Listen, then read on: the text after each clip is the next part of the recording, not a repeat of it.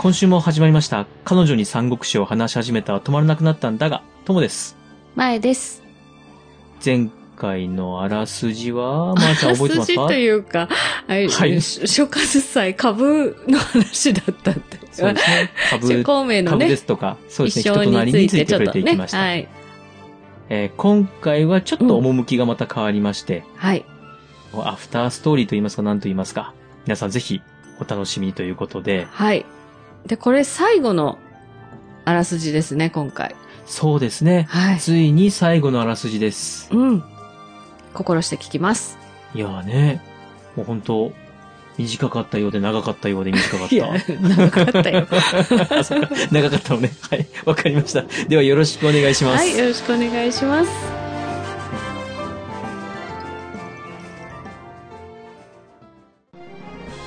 彼女に三国志を話し始めたら、止まらなくなったんだが。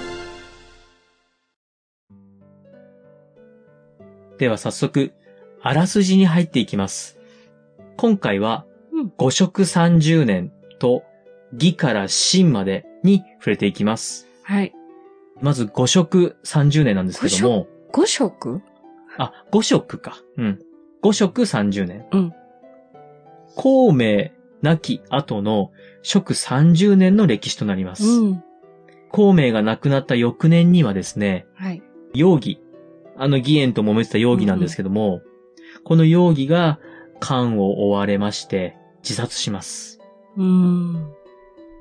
孔明の後を継いだ荘園は、孔明と比べればみんなそうかもしれませんが、平凡な人物でしたが、平凡なところが皆に愛されまして、荘園うまく国を、まあ、リードしていくんですが、うん。孔明が死んで態度を急変させたのは呉でした。うん。孔明が死んだ職を義から救うという名目で軍を出してきまして、うん。職軍と対峙しまして一触即発の状態になるんですが、衝突には至らず撤退していきます。はい。荘園は漢中に軍を派遣しまして、義を撃つタイミングをじっと伺います。そこに義が攻めてきますが、職はそれを退けることに成功します。はい。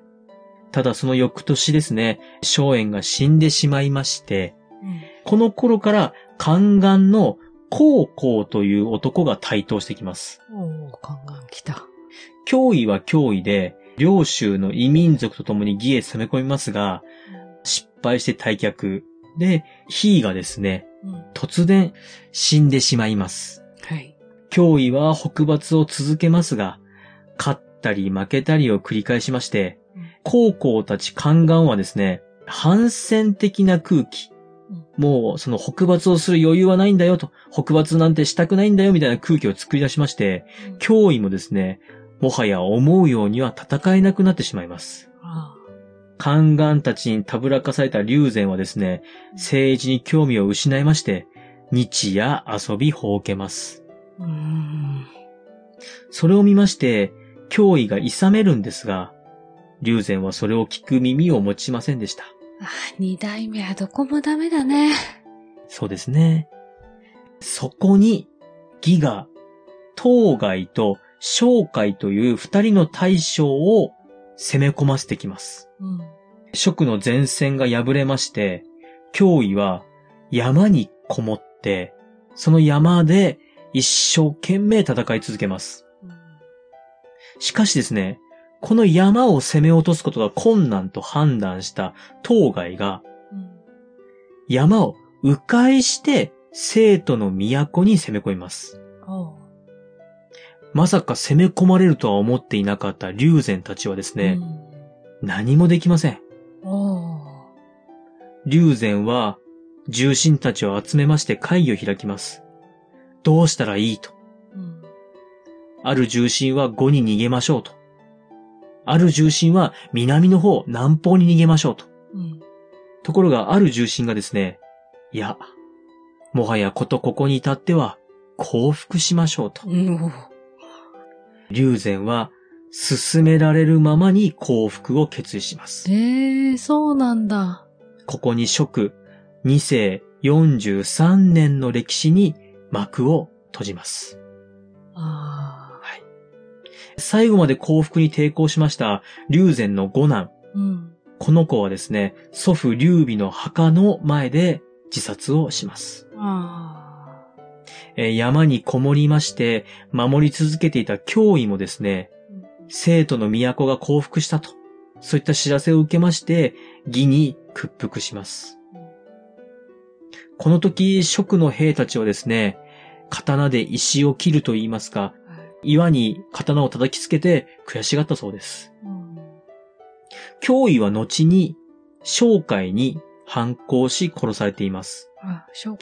この先ほどの二人の大将の一人、商海なんですけども、ただですね、これ、聖史では、商海をそそのかして反乱を起こさせて、うん共に立ち上がろうとしたんですけども、失敗して、商海も脅威も殺されています。うーん。やっぱちょっと違う。なので、こう、吉川先生のお話と実際の歴史はちょっと反対になってるんですよね。うん。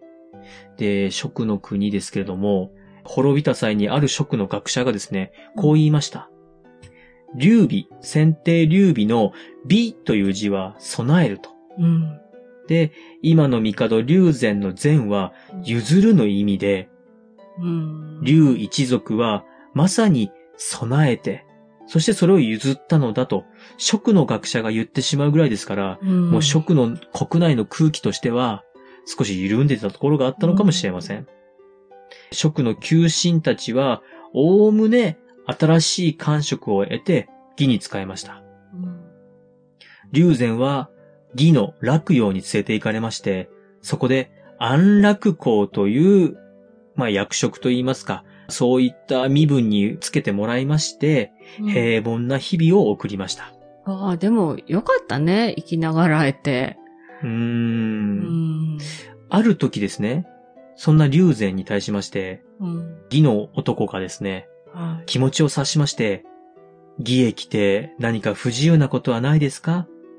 食の昔を思い出して悲しみに暮れることもあるんでしょうね、と尋ねました。うん。すると龍禅は、いやー、義美味しいもの多いし、気候も過ごしやすいから、食を思い出すことなんてないっすね、と。ひでえ。まあ、食の最後、はい。劉備や関羽や張飛や孔明が一生懸命築いた職、最後は悲しい形で終わってしまうんだなと。ああ、残念。はい。え次の章がですね、うん義から真までという章でして、はい。今度はですね、実際に義がどうなっていくのか、うん、で、もう一つ残った語はどうなっていくのかうん、というお話に触れていきます。はい。孔明が亡き後、義ではですね、大建築が続きます。うん宋英がですね、もうあっちに宮殿が欲しい、こっちに宮殿が欲しいと、たくさん大きい建物を作るんですよ。うん。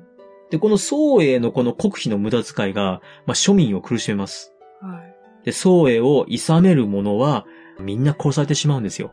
うん。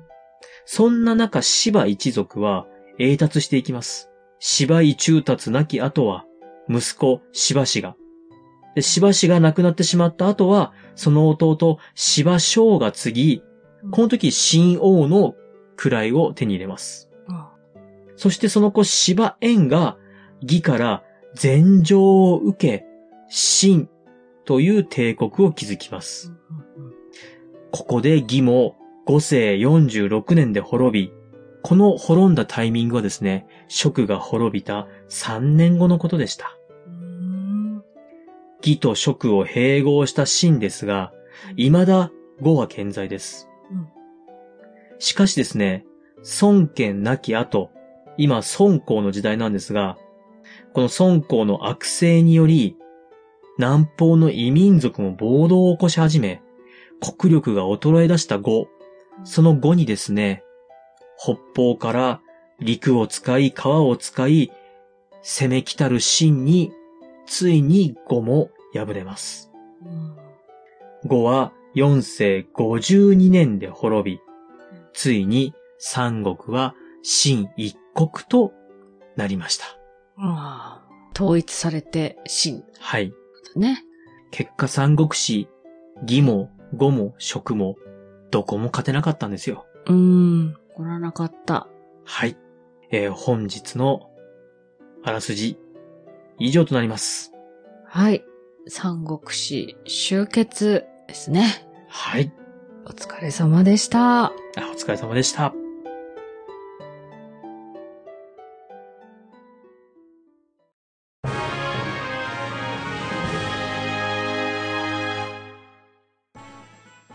エンディングです。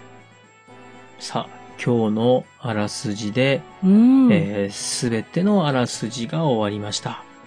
はーい。はい三国志、長いようで短いようででしたね、やっぱりね。うーん。いや、本当当聞いていただいた皆さんもお疲れ様でした。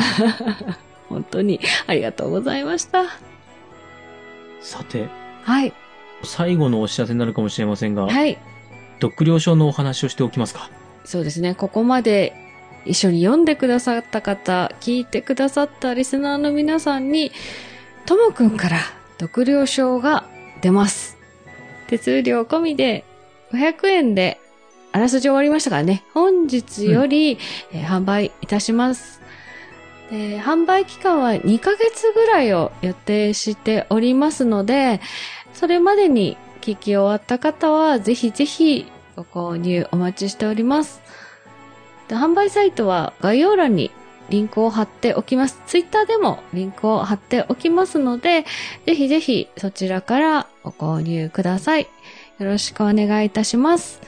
皆さんのお名前とシリアルナンバー付きでお送りしたいと思います。はい。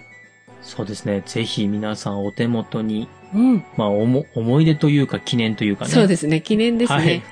持っていただければと思いますので。はい。一応6月末ぐらいまで販売すると思いますので、どうぞよろしくお願いします。はい。ではですね、次回、ネタバレの方で、はい。本当に最後の最後ですね。はい、最後最後になりますので。はい。では、また次回お会いしましょう。バイバイ。バイバイ。